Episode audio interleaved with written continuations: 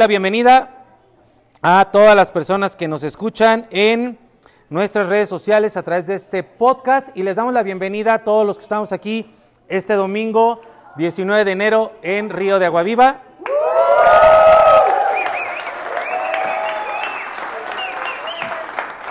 Bienvenidos, los invitamos. Río de Aguaviva es su casa y bienvenidos todos los que están acá en este día. Y el día de hoy eh, vamos a hablar, el, título de este mensaje es, ¿me ayudan a decirlo? A ver, una vez más todos, por favor. Con esta idea en mente les voy a pedir que oremos, que oren ahí en casa, por favor. Vamos a hacer una oración. Padre, eh, pongo en tus manos este tiempo. Gracias por tu palabra.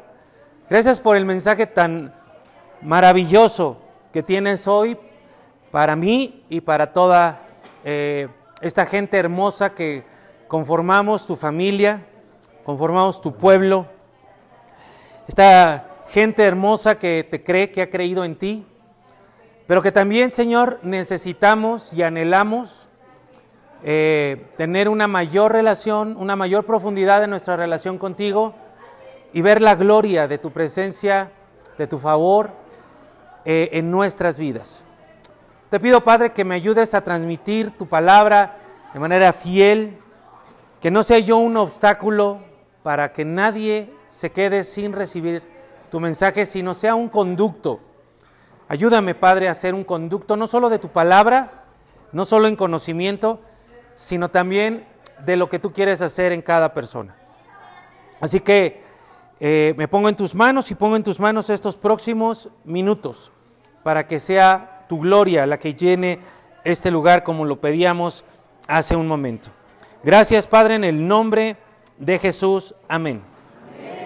Quiero decirles o preguntarles, mejor dicho, ¿quién de ustedes me podría decir, yo ya estoy listo de salir eh, para salir de esta banca o de esta silla y ponerme a servir al Señor o servirlo con más ganas, con más ímpetu de lo que he hecho hasta ahora. ¿Quién podría levantar su mano a Dios y decir eso? Decir, Señor, yo ya estoy listo, úsame, úsame para servirte. Muy bien.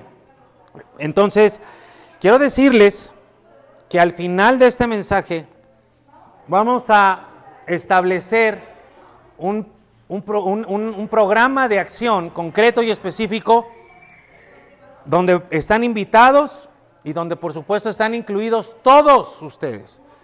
Que ustedes están y, están ahí dicen, Señor, yo, yo, quiero, yo quiero servirte, yo quiero hacer algo de lo que, tú, lo que tú quieras que yo haga, entonces estoy listo para hacerlo. Y entonces al final vamos a establecer algo muy concreto y específico en respuesta a lo que ustedes están diciendo en este momento.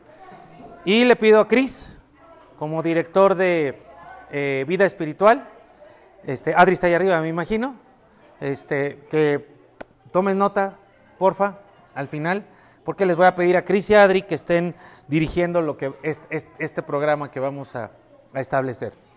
Muy sencillo, no te, no te preocupes, este, muy sencillo. Muy bien. Caray, pues la parábola del hijo pródigo es una, un, texto que tiene cualquier cantidad de enseñanza. Vamos a ir, por favor, ahí a Lucas capítulo 15, versículo 14. Y estén listos, por favor, porque a partir de este minuto, si ustedes ponen atención y yo me esfuerzo, de verdad que nuestra vida va a cambiar, va a empezar a cambiar va a continuar cambiando y va a ser llena de gloria. Eh, como decía nuestro queridísimo Omar, que por supuesto le damos un aplauso a nuestro queridísimo Omar, en una maravillosa enseñanza que nos dio en la ofrenda, eh, va, va, a llegar un momento. Yo no, había, yo, no me había, yo no había captado esto, pero va a llegar un momento en el que todos ustedes van a poder estar ofrendando todas las semanas de tanta bendición que Dios les va a dar.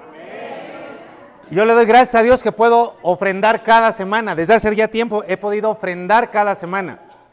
Pero todos ustedes y todos nosotros va a llegar un punto en el que vamos, Dios nos va a bendecir de tal manera que vamos a poder estar ofrendando cada semana nos va a sobrar y vamos a bendecir a muchas personas. Pero vamos a, vamos a la palabra para que Dios transforme nuestras vidas. Dice, y cuando todo lo hubo malgastado, ya sabemos todos que se trata de, ese hijo despilfarrador que pidió la herencia a su padre para irla a, malgastar, ¿verdad? Él pensaba que lo mejor de la vida está lejos de la casa del padre y se dio cuenta que no, dice, y cuando todo lo hubo malgastado, vino una gran hambre en aquella ciudad. Entonces de pronto las cosas pueden cambiar.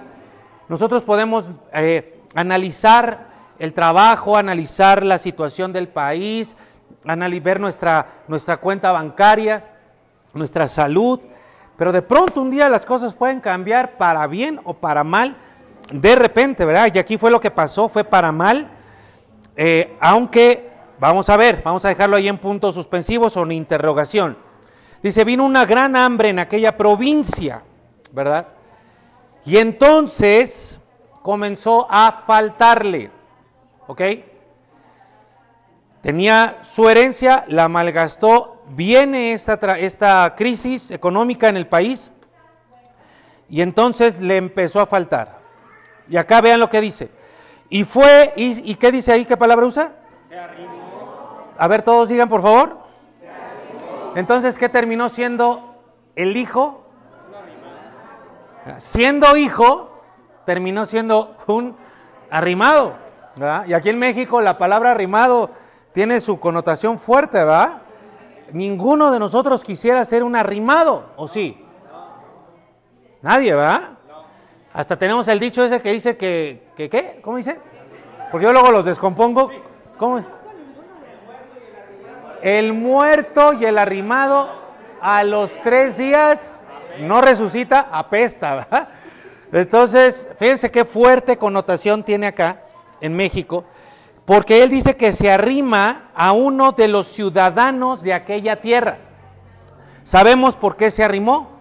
Se arrimó porque le estaba faltando y entonces comenzó a buscar a alguien que le ayudara.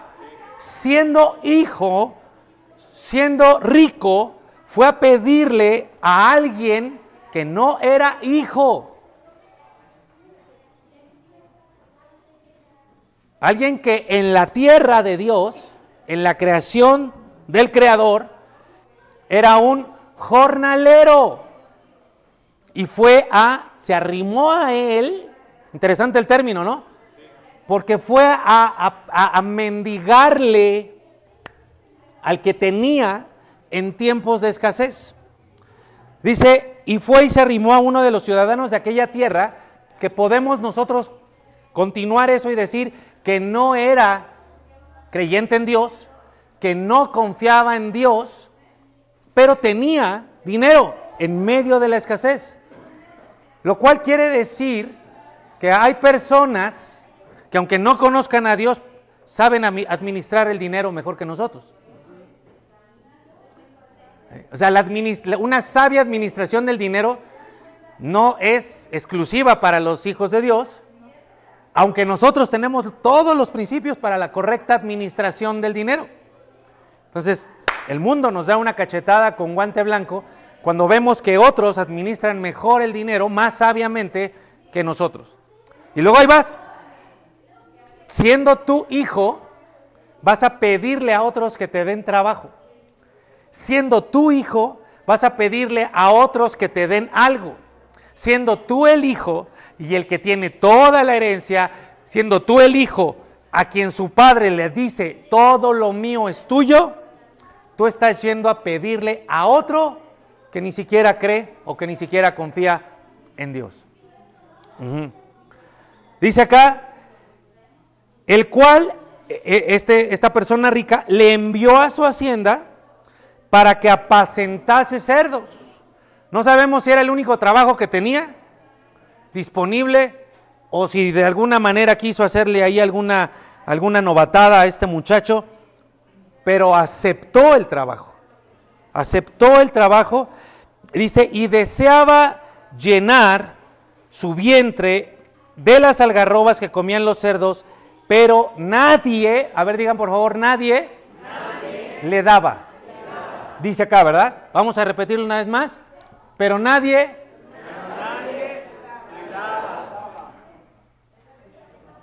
Mm.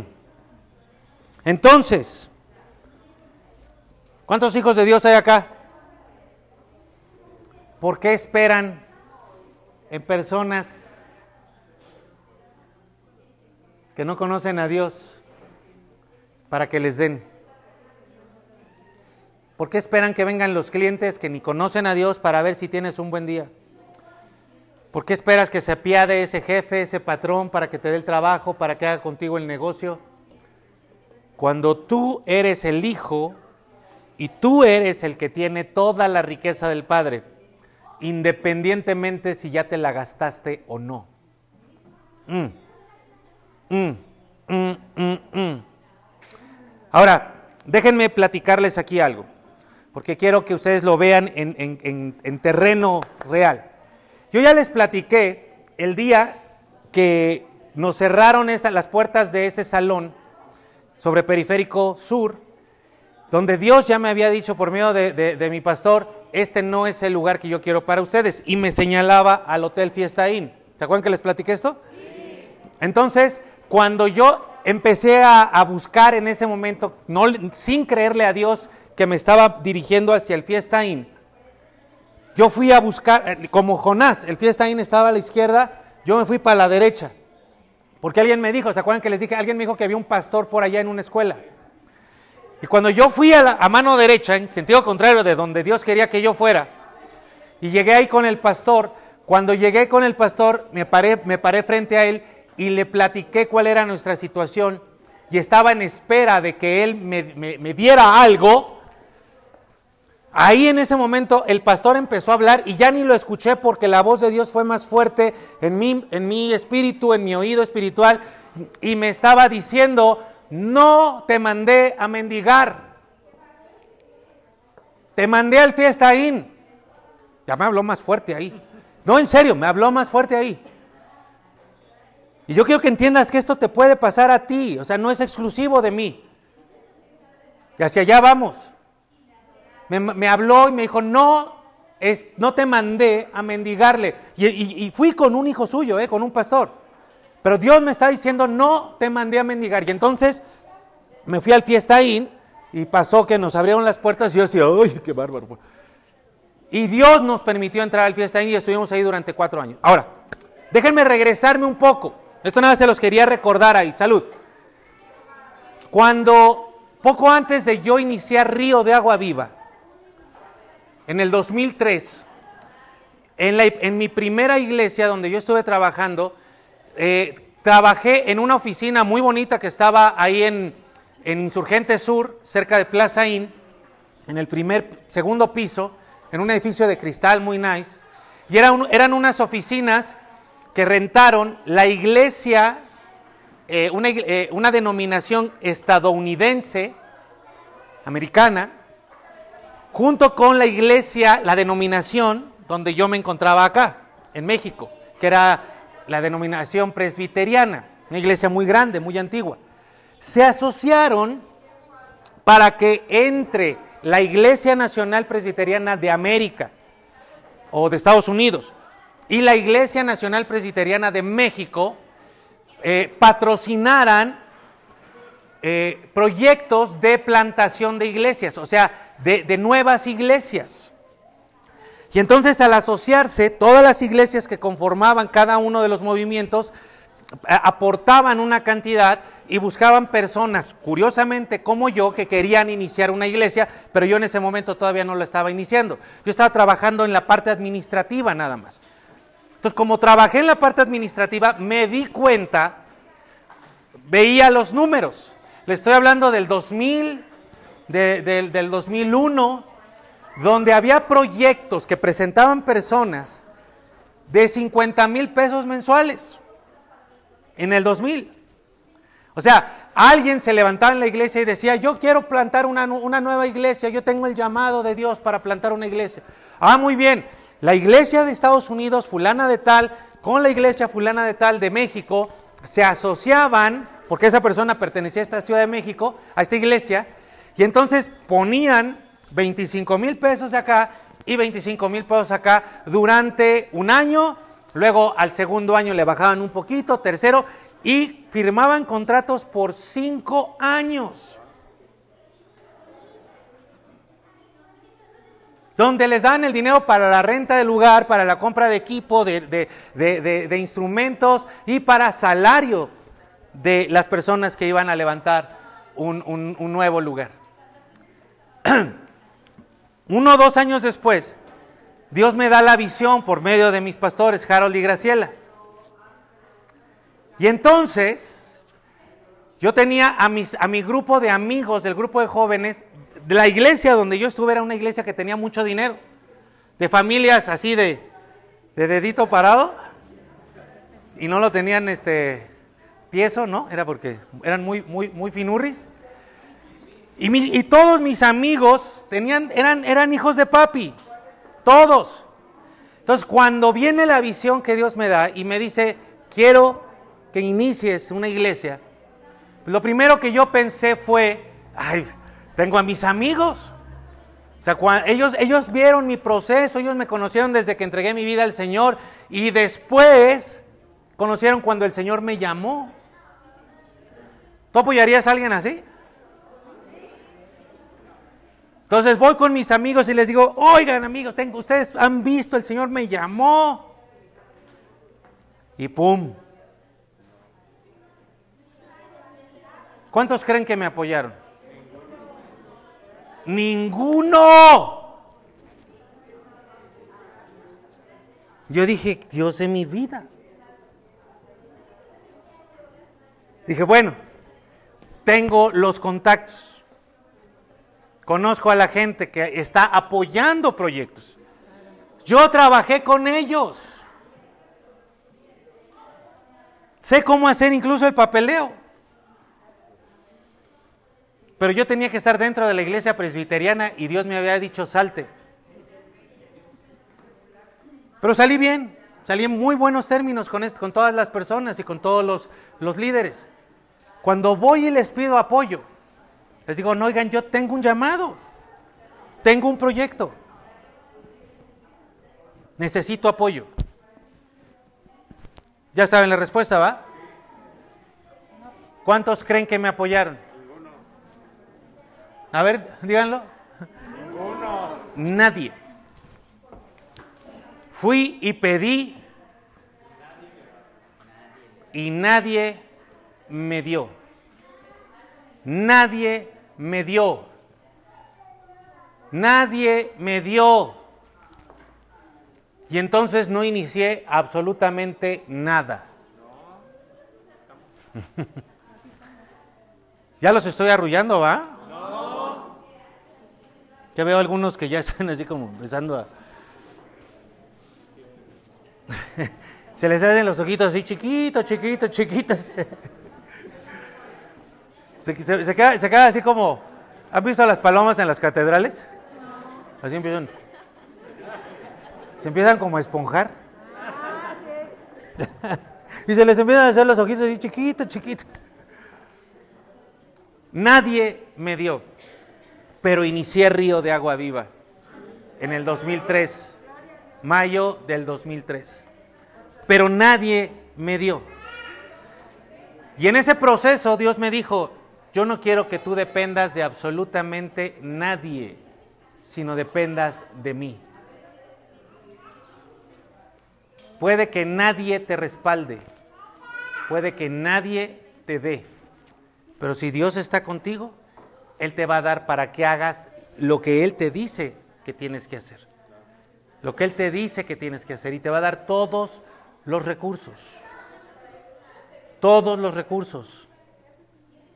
Porque Él quiere enseñarnos que nosotros no debemos depender de nadie. Que tú no tienes que ir a pedirle a nadie. Que tú no tienes que estar esperando que se caiga algo de la mesa de alguien más porque tú eres su hijo. Y aunque no tengas nada, sigues siendo su hijo.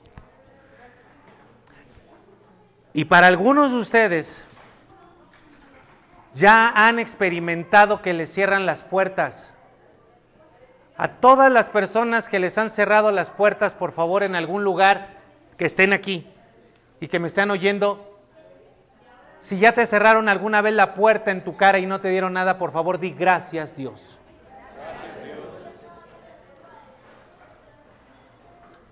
Ahora te voy a decir algo. Algunos de ustedes les van a cerrar las puertas en breve. Di, dilo por favor. Eso es lo mejor que te va a poder pasar. Porque es más, más importante que el dinero o que los recursos que tengas es que aprendas que tú eres hijo y que no tienes que andar de arrimado de nadie. Y para que aprendas a no andar arrimado de nadie, Dios, va, Dios le va a ordenar a alguien más que, que te cierre la puerta. Y cuando te cierren la puerta, tú no digas, ¡qué barbaridad! ¿De qué me sirve ir a la iglesia? De esto te sirve venir a la iglesia de que cuando te cierren la puerta, tú le digas ahí, cuando te cierren la puerta, digas, Señor, gracias, porque voy a empezar a depender de ti, voy a empezar a ver tu gloria a favor mío.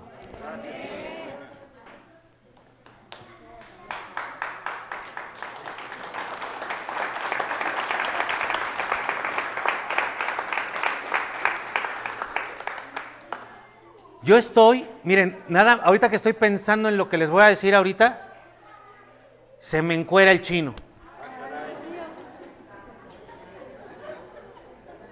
¿Qué? ¿No han escuchado esa expresión? Se me enchina el cuero, perdón. Bueno, hombre, se las dije como en hebreo de al revés. Se me... Se me enchina el cuero. Se me enchina el cuero.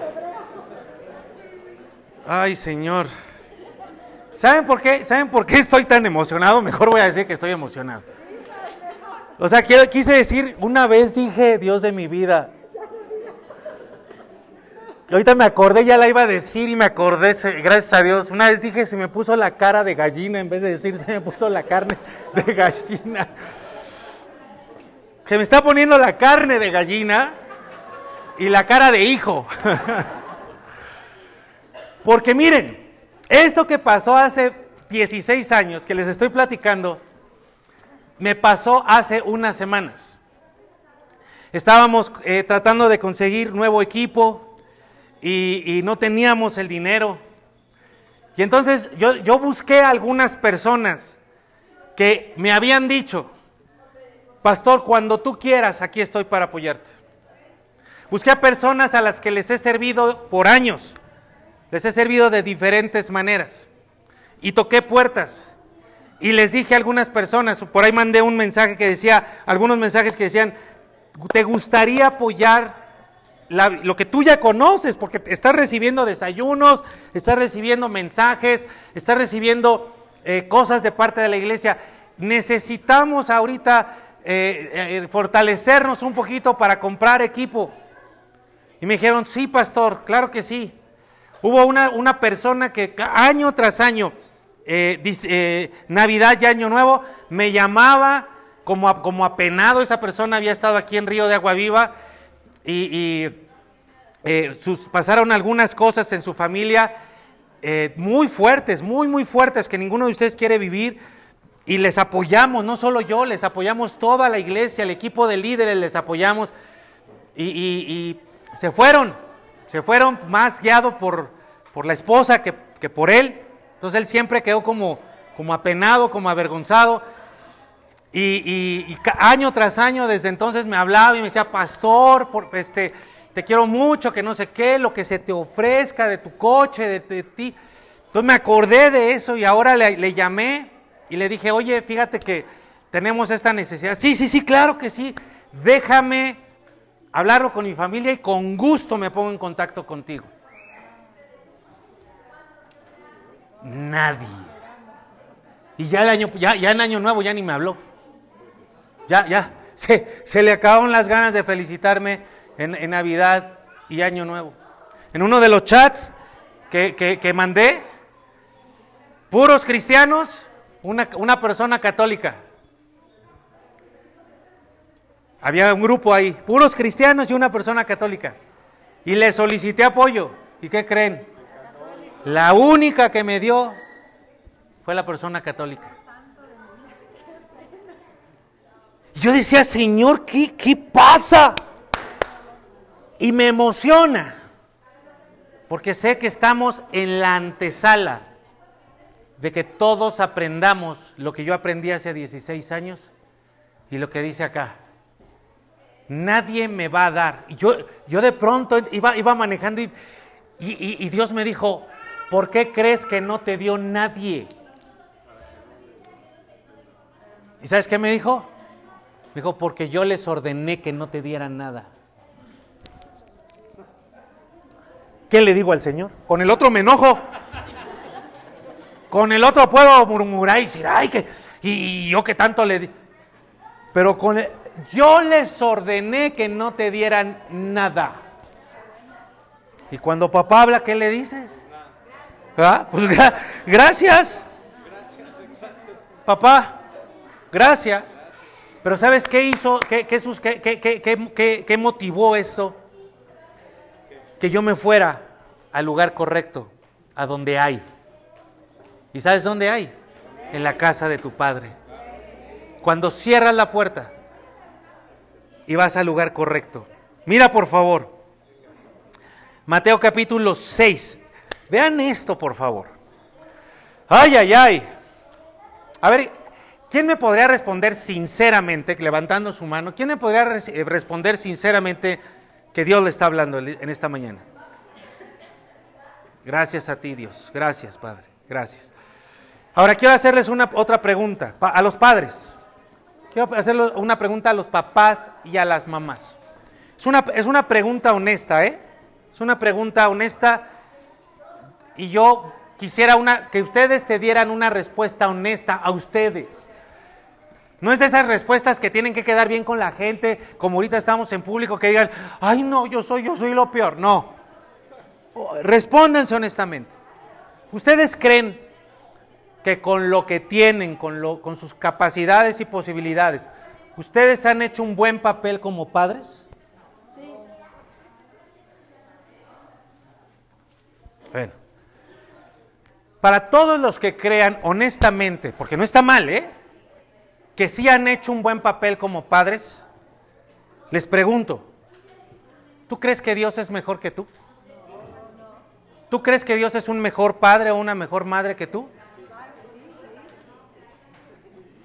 Bueno, tengan eso en mente, por favor. Tengan eso en mente. Porque mira, yo, yo de verlos, claro, tienen fallas. Pero yo de lo que conozco de todos ustedes, es que, la, es que la gran mayoría de los padres que están aquí, si no es que todos, aman a sus hijos y lo han demostrado entregándose en cuerpo y alma para, para forjarles un, una buena vida sobre esta tierra. Si, tú dices, eso no me no sirve, bueno, ya, ya, ya tú a lo mejor eres demasiado este, exigente contigo. Pero si tú crees que has sido un buen padre o una buena madre, con sus defectos, quiero que tengas en mente que Dios es mejor papá y mejor mamá que tú. ¿Ok? Ahora, dice, Mateo capítulo 6, versículo 5. Dice, cuando oren, no sean como los hipócritas. ¿Ok? ¿Qué hacían los hipócritas? Dice que les gusta pararse en las sinagogas y en las esquinas de las calles a orar en voz alta. Entonces hay gente que ora en público. Hay gente que no ora en privado y ora en público. Hay gente que ni ora en privado y ni ora en público. Hay gente que nunca ora. Y hay hijos que nunca oran. Pero ¿cómo piden a los del mundo? Van a pedirle al gobierno, van a pedirle al empresario, van a pedirle a todo el mundo y siendo hijos andan derrimados. Y Dios, como es tu papá, va a enseñar que Él no quiere que andes de arrimado. Y algunos de ustedes van a estar por cerrársele las puertas, porque Dios les va a ordenar que no les, no les den nada más a ustedes, para que dejen una vida de oración inactiva y aprendan a orar y aprendan lo que hay en la oración, para que dejen de orar en público como los hipócritas, para que empiecen a orar, para que se active lo más importante que tienes tú, la herramienta más importante, y vayas a pedir donde debes de estar pidiendo. Y dice acá, les digo, les digo la verdad, decía Jesús, ellos ya han recibido su recompensa. A ver, todos, por favor, para ayudarles un poquito a sacudirse el letargo, digan todos recompensa. ¿Estás consciente que la oración trae una recompensa? Sí. Bueno, pero ¿estás consciente que la oración te puede traer una recompensa escasa o negativa? ¿O te puede traer una recompensa eh, eh, abundante y positiva? Fíjate, ni siquiera esta oración hipócrita quedó sin recompensa. Aún las oraciones que se hacen de manera hipócrita tienen su recompensa. Tú puedes orar en público, pararte acá y orar. Padre bendito, santo, santo, santo todopoderoso creador del cielo. Y la gente va, a escuchar, ay, qué bonito ora el hermano fulano. Ese reconocimiento de esa persona o de esas personas fue tu recompensa. Tú puedes ir a orar en el coche, en la cola del banco, en el mesero, en el metro, Tú puedes ir orando y dices, ay Padre, por favor, ayúdame, por favor, mira que yo no sé lo que me va a pasar. Aquí, por favor. Y después de orar decir, ay, ay, ya me desahogué. Esa es tu recompensa. Tu desahogo. Entonces, toda oración tiene recompensa. Pero tú debes de buscar la recompensa abundante y perdurable. ¿Dónde se encuentra esa recompensa? Dice acá, les digo la verdad, ellos ya han recibido su recompensa, pero tú, a ver, digan todos, pero yo. A ver, vamos a tratar de meter, yo les pido, yo les hago esto para que, para que podamos entenderlo cada uno. Digan, pero yo, no soy como ellos. Es importante que tú te des cuenta de que tú no estás aquí para vivir como el mundo vive. Tú no estás aquí para vivir como hipócrita. Entonces, ¿qué acabas de decir? A ver, ahora fírmalo para ti. Entonces ahí viene la instrucción. Pero tú cuando ores, entra en tu cuarto. ¿sí? Cierra la puerta y habla con tu padre. Deja de hablar con los jornaleros del mundo, con los empresarios, con los, con los este, poderosos del mundo. Deja de pensar en ellos, de hablar con ellos, de planear con ellos. Si ellos te van a bendecir, va a ser porque tu padre se los va a ordenar. No porque tú tengas que andar ahí mendigándoles. Uy, ahí necesitaba un... Dice, pero tú cuando ores, entra a tu cuarto, cierra la puerta y habla con tu padre. Así recibirás recompensa de tu padre, porque él ve todo lo que se hace en secreto.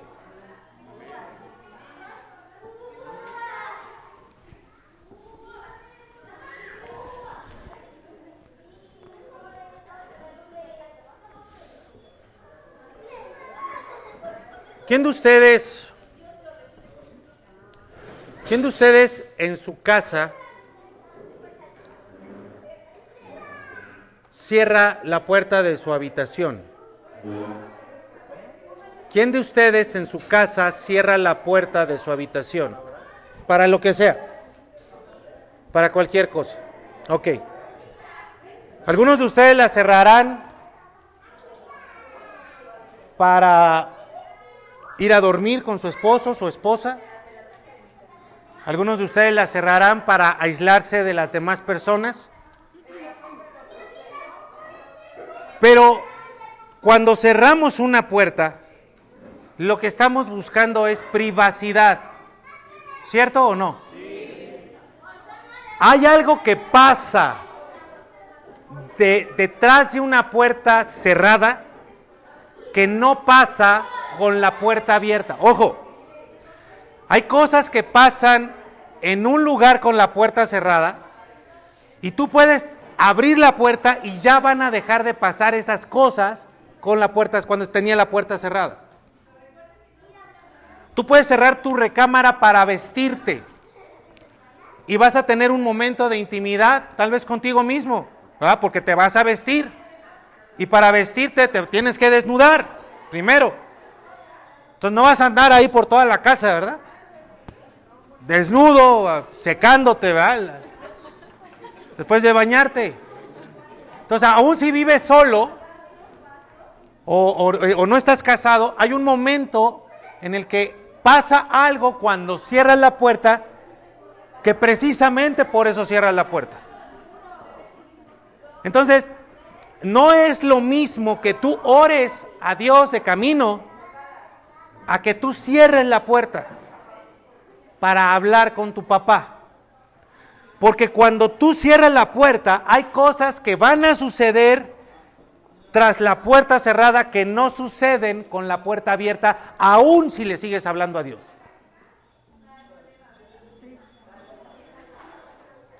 Cuando tú cierras la puerta, tú te puedes desnudar por completo. Y eso es lo que tiene que suceder en tu oración con Dios.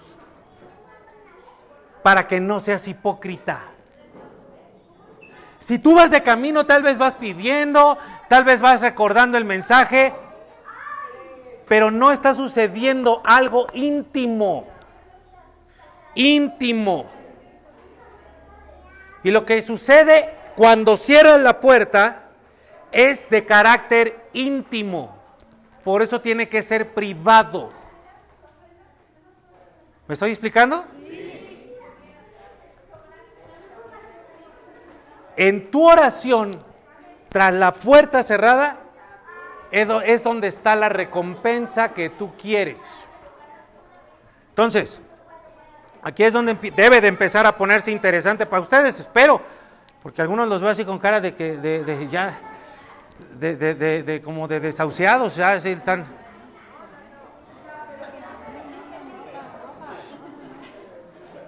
Te iba a decirles, por favor, denles oxígeno a dos, tres personas, o, estoy, a punto de decir, no le apachurre la, la, la manguera, se está ahogando, ya no reacciona.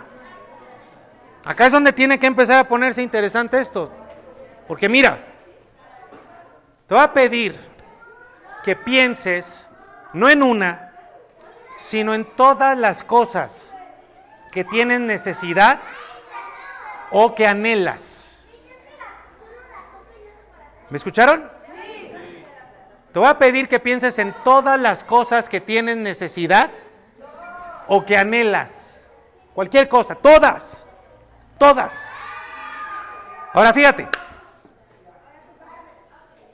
de todas las cosas que anhelas, por ejemplo, acá un muchachón barbón me, decía, yo anhelo una carrera. ¿Sí la pensaste ahorita? ¿O no? ¿O estabas? Ok. Todo lo que tú pensaste ahorita y lo que puedes seguir pensando y que ocupa tu mente toda la semana, todo eso que acabas de pensar tiene signo de pesos. Cuesta algo. Cuesta. Directa o indirectamente. ¿Tú sabes el costo de eso que, que- que- pensaste? Y algunas cosas las puedes calcular. ¿Ok? Y cuando tú sacas la cartera y la abres, miren, hasta profético. No tienes. O no te alcanza. Pero cuando alguien cierra la puerta y le habla a su padre que está en lo secreto, lo que sucede en lo secreto, Dios lo recompensa en público. Tú no tienes, pero tu papá sí tiene. Y eso es lo que tu papá te quiere enseñar. Que dejes de andarle pidiendo donde, donde te dan migajas y que vengas con el que tiene todo, aun si ya te gastaste lo que le has pedido. Si tú estás pensando en tu salud, eso tiene signo de pesos. Si tú estás pensando en un negocio, eso tiene signo de pesos. Tú ves tu cartera y dices, no puedo, no se puede. La situación está muy difícil. Voy a ver si alguien me... No. No. Ve con tu papá. Y se los vuelvo a profetizar. A no sé cuántos de ustedes aquí les van a cerrar la puerta en su nariz para que ustedes aprendan a abrir la correcta y la cierren detrás de esa puerta. Y cuando vayan allá, van a empezar a encontrar la abundancia de la recompensa que su, papá tiene para ustedes.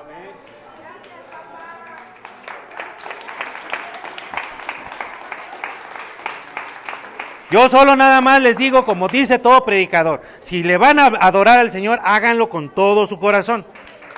Háganlo bien, no aguado.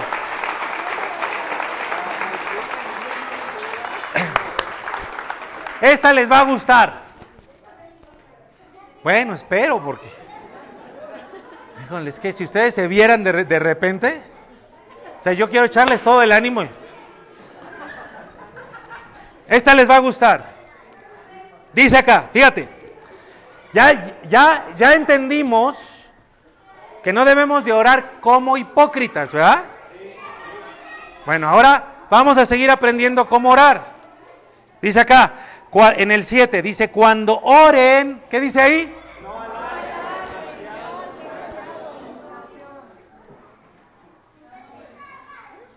Mm, No, creo que no les gustó.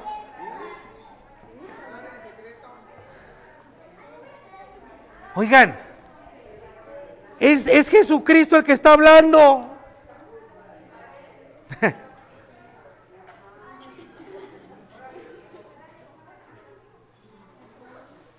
No, bueno.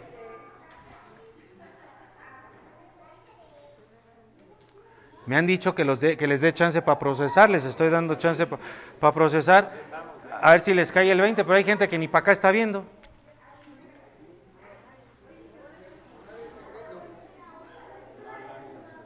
Yo pensé que les iba a gustar, porque el mismo Jesucristo te dice que no tienes que pasar tanto tiempo orando. Pero bueno, entonces pasen, pasen toda una tarde orando, enciérrense tres, cuatro horas y saben que no lo van a lograr y entonces se van a frustrar y se van a sentir culpables porque no oran tanto. Como, como que siento como que hay una barrera, fíjense, que no, no está entrando el mensaje. Padre, ayúdanos, por favor, a que tu palabra venga a traernos la revelación para vivir en la abundancia que tú quieres que vivamos. Te lo ruego en el nombre de Jesús, Padre. Cuando ores, la orden, la instrucción es no alargues tu oración. Esa cita privada, Dios no se ofende si dura 5, 10, 15 minutos. Yo no sé si esos, de, verdad como que, como que no les agrada la, la cuestión. De la primera fila sí les agrada, de la siguiente ya no les agrada. A ver, acá arriba también les agrada. A ver, ayúdenme por favor tantito. Voy a hacer aquí un comercial para ayudarles a ustedes. Pónganse un momentito de pie, por favor. Porque es que hay veces en que la, la voz no es suficiente. ¿Ok? Dice acá, Dice acá, cuando, a ver, permítanme, antes de, continuar. Si desde la posición en la que tú te encuentras no alcanzas a ver la pantalla y el texto bíblico, te voy a pedir por favor que te cambies de lugar para que te ayudes tú mismo a ver el, a ver el texto bíblico acá al frente. Entonces, cámbiate de lugar a una posición donde sí veas el texto bíblico, por favor. Dice acá, cuando oren, no alarguen demasiada su oración no hagan como los que no conocen a Dios. Entonces Dios no es tonto. Dios no está sordo como para que le tengas que estar repitiendo lo mismo. Tú ve con fe, ve entendido de lo que quieres, ve entendiendo que lo que tú necesitas no depende del dinero que tienes en tu cuenta bancaria o en tu cartera, sino depende de cuánto tiene tu papá y de tu papá. Entonces, cuando ores, llega, cierra la puerta. ¿Cuánto te va a llevar?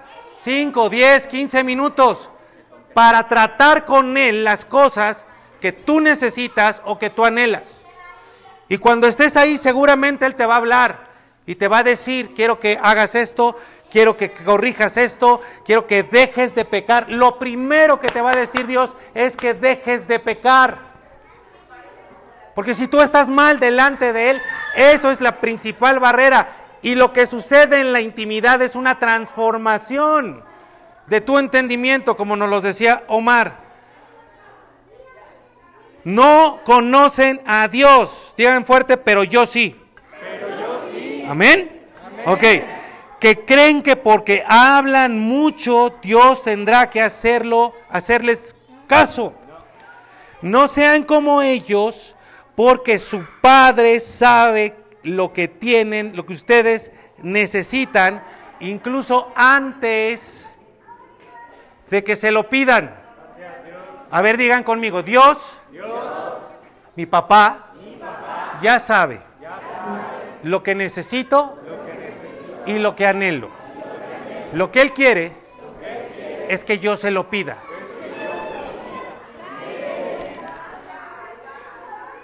¿Lo están entendiendo? ¿Ya se cansaron? Aguántenme tantito, por favor, ahí. Entonces, Él ya lo sabe. Cuando Él mande a cerrarte la puerta no es porque es cruel, Él ya sabe de lo que tienes necesidad, pero Él quiere escuchar a su hijo y a su hija diciéndole, papá, papá, dame esto, papá, dame aquello, papá, yo no tengo dinero, pero tú sí tienes porque tú eres el dueño de todo. Dice, no sean como ellos porque su padre sabe lo que ustedes necesitan antes de que se lo pidan. Ustedes entonces deben orar. Entonces, espérenme, entonces ustedes no tienen que ir a pedirle a nadie. Ustedes tienen que orar. Ustedes tienen que orar. Ustedes tienen que orar. Ustedes tienen que orar así. Ustedes tienen que orar así.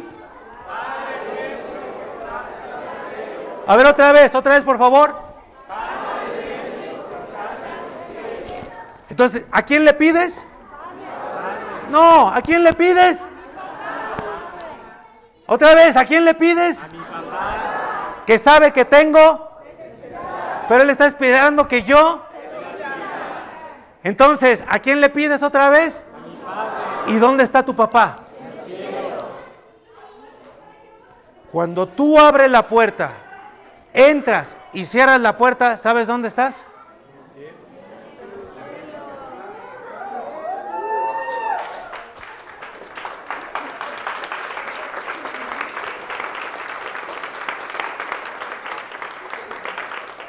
¿Por qué no aplauden así con todas sus ganas?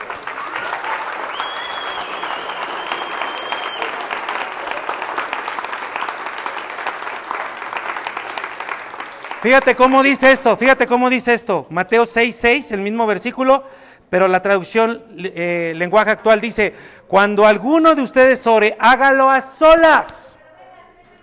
Esa oración ni con tu esposa, ni con tu esposo, es a solas. Vaya a su cuarto, cierre la puerta y hable ahí en secreto con Dios. Su Padre, Dios es tu Padre. ¿Y dónde está? En el cielo. Y cuando tú cierras la puerta, tú te metes al cielo.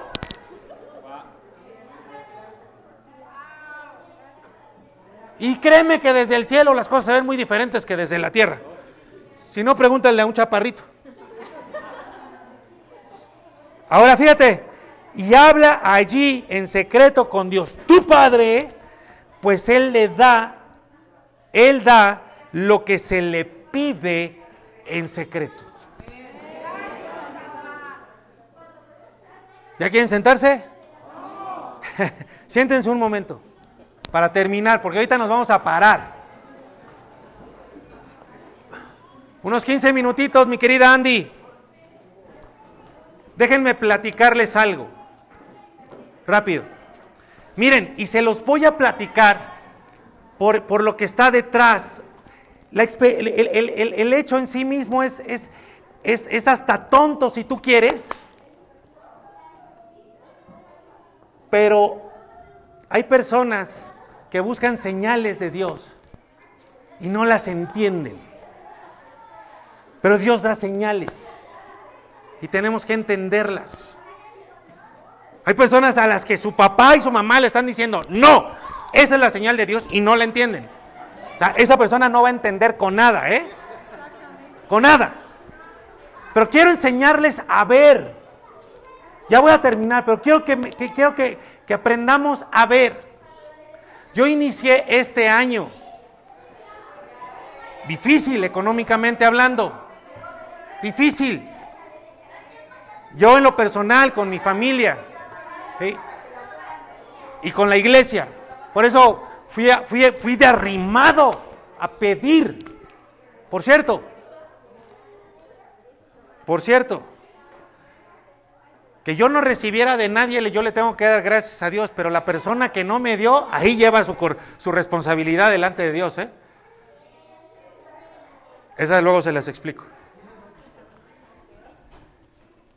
Y eh, empezamos tan mal, complicado, empecé a deber algunas cosas. Y una de esas cosas fue mi servicio de internet y de teléfono. Estuvimos sin internet y sin teléfono durante meses el año pasado. Empezamos el año sin internet y sin teléfono. Y ustedes pueden decir, ay, qué, qué, superficial, qué materialista. No, no dependo del internet. Estuvimos sin internet durante meses y no, no se me acabó la vida. Pero es el ejemplo que les quiero dar. Pon atención a esto. Estuve pidiendo, estuve haciendo cálculos, decía 2 y 2 son 4, 4 y 2 son 6, 6 y 2, 6 y 2 son, ay, son, ¿qué? 8, ya le di. Y 8, ay, esta está más difícil, 16. Bueno, hacía, hacía mis cálculos, ¿no? Y, y, luego hacía mis estrategias para salir, este, brinca la tablita, me, Pau me respondía, yo ya la brinqué, yo le, me enojaba y le decía, bríncala de nuevo. Y luego me decía, yo ya me cansé. Y llegábamos a callejones sin salida y le buscábamos por acá y le buscábamos por allá. Y no salíamos adelante. Pagué finalmente toda la deuda de Telmex de todos esos meses que no pagué. Gracias a Dios, eh, fue una que ya saqué, una deuda. Me, me restablecen el servicio a las horas, pero luego tres días después, el 27 de diciembre, me lo vuelven a cortar. Llamo y me dicen, lo que pasa es que ya causó baja su servicio. Yo, ¿cómo? Pero si ya pagué. No, es que aquí ya había salido por sistema, incluso se le mandó una notificación de jurídico que le reducían hasta el 40%. Y le digo, no me mandaron nada si yo hubiera sabido. Luego la prueba está en que pagué el 100%. No, joven, pues es que ya no, no se puede. Yo dije, Dios mío, al rato me hablan y me dicen, este, no, sé que, que sí se puede, le voy a dar seguimiento a su caso para que le vayan a restablecer el internet. Pues nos fuimos de año nuevo, estuvimos en las fiestas así, y nada del servicio, yo le llamo, yo le llamo, hasta que la semana pasada me mandan un mensaje por WhatsApp, no es cierto, por texto y correo, y me dicen, le suplicamos que vaya a entregar su modem a la tienda Telmex. Y yo, bueno, pues ya, o sea, ya no tenemos. Entonces empezamos a buscar, Pau empezó a buscar, y resulta que exactamente ahí donde vivimos nadie da servicio ni de telefonía ni de internet. Yo dije, caray, a la par de esto, a la par de esto, ya me habían cerrado la puerta a los que les había pedido, ya lo había entendido, y entonces yo empecé a cerrar la puerta y a buscar donde había. Me llega el mensaje, y les digo esto porque esto es cosa que podemos enfrentar todos, todos los días. ¿Cuántos de ustedes, papás, no tienen que proveer el internet en su casa para que sus hijos hagan la tarea? ¿Verdad?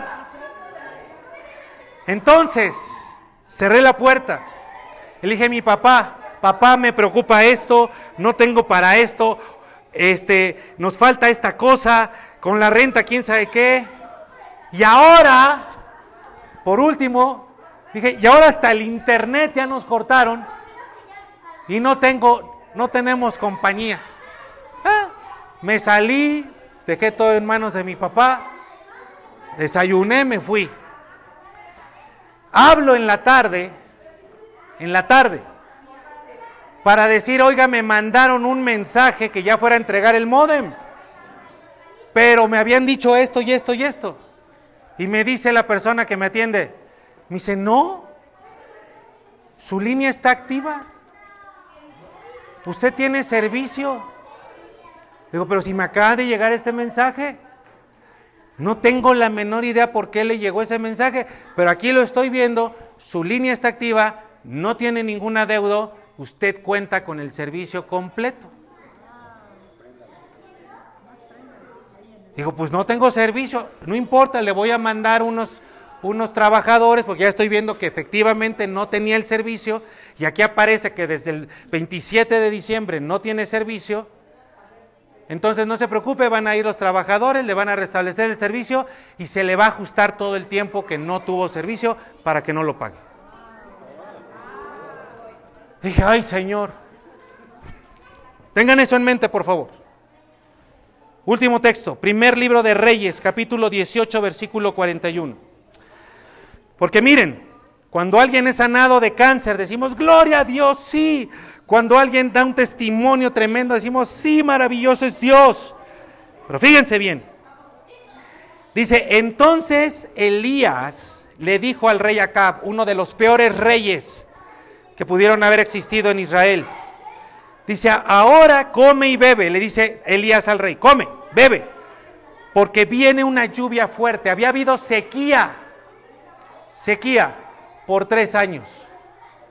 Digan todos, por favor, sequía, todos fuerte. Eso. Dice, Elías subió al monte Carmelo. En la cima de la montaña, Elías se agachó y puso su cabeza entre las rodillas y le dijo a su siervo, mira hacia el mar. El siervo se acercó hasta donde podía ver al mar pero respondió, no veo nada. Elías le dijo que fuera de nuevo. O sea, oraba y le decía, ve a ver. Nada, Señor. Oraba, metía su cabeza en las rodillas y le decía, ahora ve a ver. No hay nada. Y volvió a meter la cabeza en las rodillas y le decía, vuelve a ver. Y así lo hizo siete veces. Al volver, ¿qué dice ahí? A ver, todos, por favor, al volver. Todos, todos lean, eh, completa esa frase. Ajá, ¿qué pasó?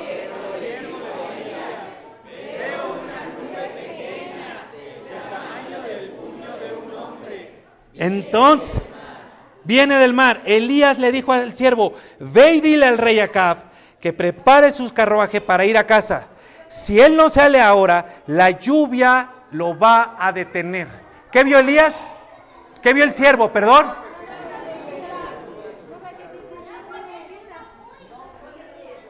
Siete veces. Y a la séptima vio una cosita pequeña. Mi nube fue mi servicio de internet. Cuando yo fui a la recámara, a mi habitación y cerré la puerta, yo le puse a Dios en orden de importancia. Tengo miedo de que esto se vaya a perder. Yo no tengo esto para esto, para ta, ta, ta. Y por último, bueno, pues ya mira, ya ni servicio de internet tengo. Ahí te lo dejo. Y ese día vi una nubecita. Una pequeña cosa.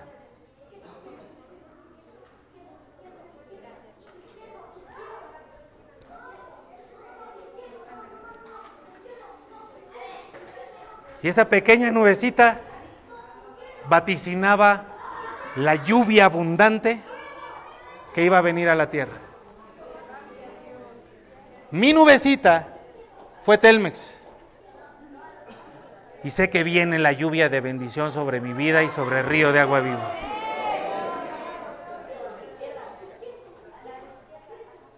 Siete veces. ¿Listo, Cris? ¿Listo, Andy? ¿Están listos o no? ¿Están listos de salir de su asiento? Tengo una palabra para ti, mi querida Jazz. Mira, dice Santiago, la carta a Santiago, que Elías oró para que se cerrara el cielo y se cerró el cielo. Pero luego oró para que hubiera lluvia y hubo lluvia. Y dice la escritura, dice Santiago, que Elías era un hombre sujeto a pasiones, como nosotros. ¿Sabes a qué pasión se refería al menos principalmente? A que Elías quería morirse. Cuando él ora aquí, acababa de vencer a cualquier cantidad de profetas demoníacos. Pero después una mujer lo persigue y dice, ¿para qué vivo? ¿Para qué sigo vivo? Quiero morir, mejor me fuera a morirme. Elías era un hombre sujeto a sus emociones. Se entristecía a tal grado que él prefería morirse.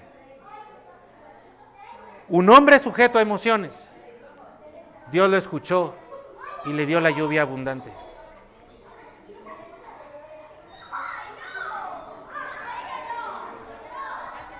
No es por nuestras emociones, es por nuestra fe. Por nuestra fe. ¿Estamos listos? A partir de hoy vamos a establecer siete semanas de oración tras la puerta.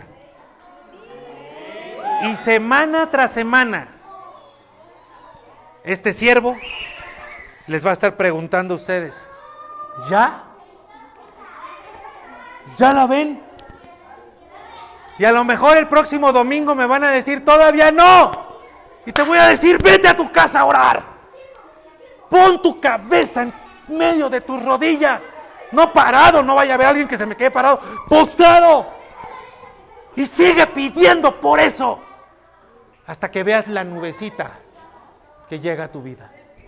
Pero de que la, de que la tormenta de bendiciones llega sobre cada uno de nosotros, va a llegar esa tormenta de bendiciones. Digan amén, por favor. Amén. Digan amén. Amén. Amén. ¿Vamos o no vamos por esa tormenta? Pon todo lo que quieras delante de tu Padre, porque ahí no hay escasez de dinero, porque ¿dónde está tu papá? Ahí no hay escasez de dinero.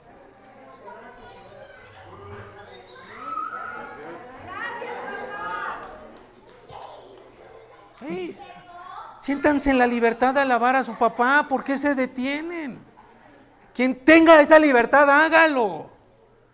No, no, no empieces. Ay, nadie aplaudió. Dásela tú a tu papá. Si tú quieres gritar y decirle gracias, papá, hazlo. Andy te dije que ya, please. Hazlo. No te detengas porque tú ve por tu recompensa. Ayúdame, por favor siete semanas. Recordar todos los días. Siete semanas.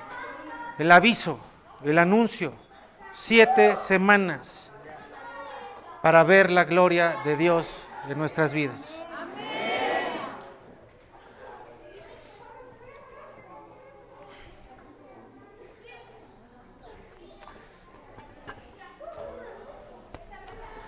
Padre, gracias por tu palabra, Señor.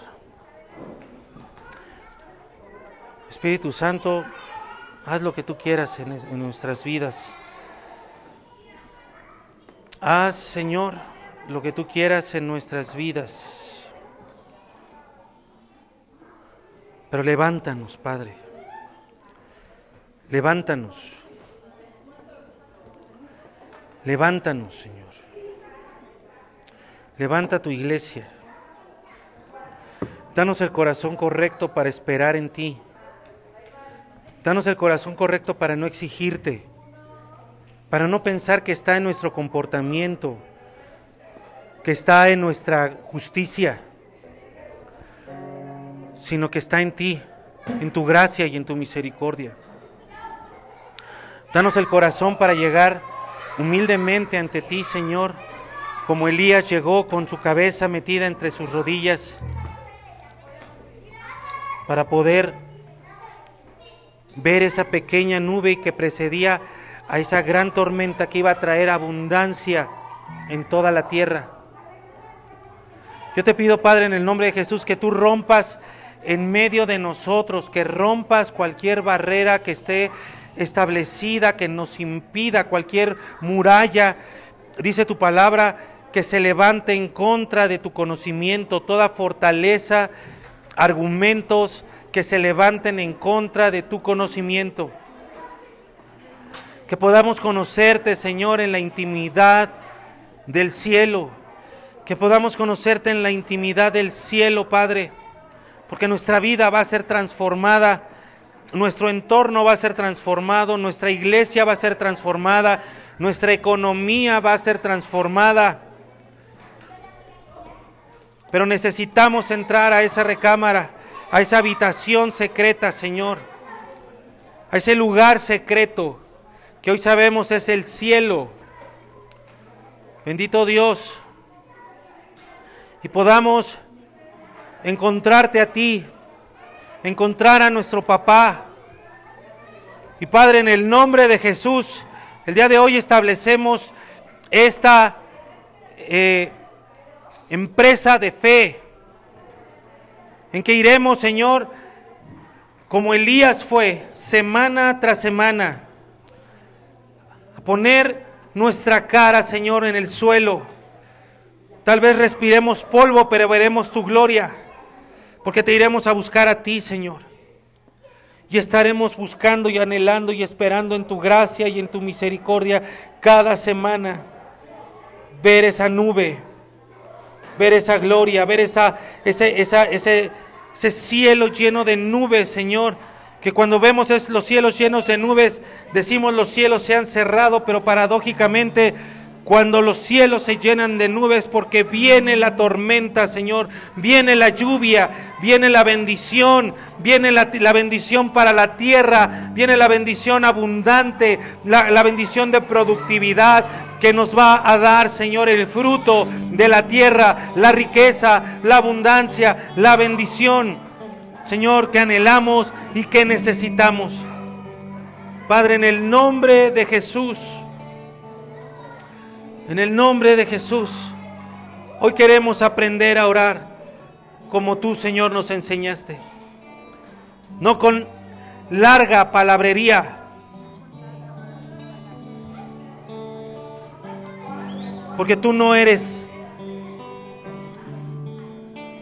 un sordo, tú no eres alguien que no entienda, tú eres nuestro papá, tú eres nuestro papá.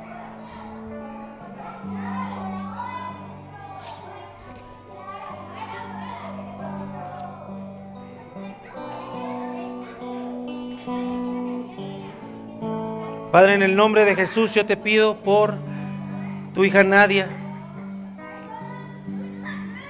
Padre, para que ella pueda conocer en este tiempo que ella es tu hija.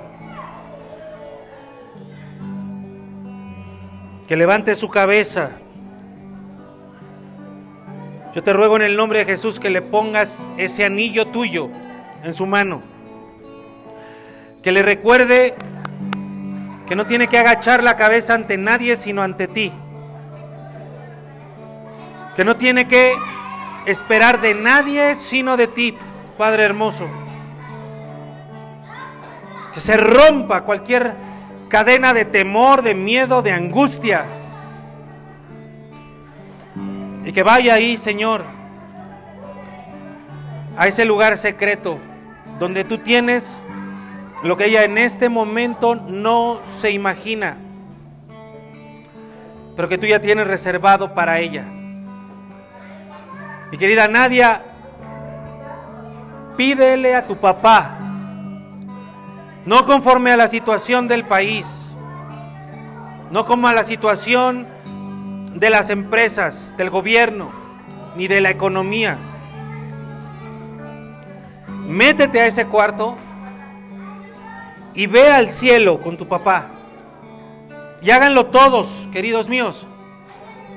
Porque desde el cielo se ven de manera diferente las cosas. Tu situación se ve de manera distinta desde el cielo. Y lo imposible aquí en la tierra es posible allá en el cielo. Tu papá ya sabe, pero hace falta que tú se lo pidas. Así que vamos a iniciar estas siete semanas ahora mismo. Hoy, primer día de la semana, iniciamos con esta primera semana, donde le vamos a pedir a nuestro papá como Elías lo hizo. Y si tú tienes ese, si tú, si tú recibiste esa palabra hoy, entonces tú sabrás lo que tienes que hacer en este momento. Pero vamos a tomar un tiempo ahora para que tú le pidas a tu papá. Sabes, hay dos lugares donde Dios pone especial atención. En tu habitación y en su casa. Así que estamos en el lugar correcto. Como Elías lo hizo, mi querido amigo, hazlo tú. En este momento, olvídate de tiempo, olvídate de las personas que está a un lado tuyo. Ven a la presencia de tu papá y pon delante de él todo lo que necesitas y todo lo que anhelas.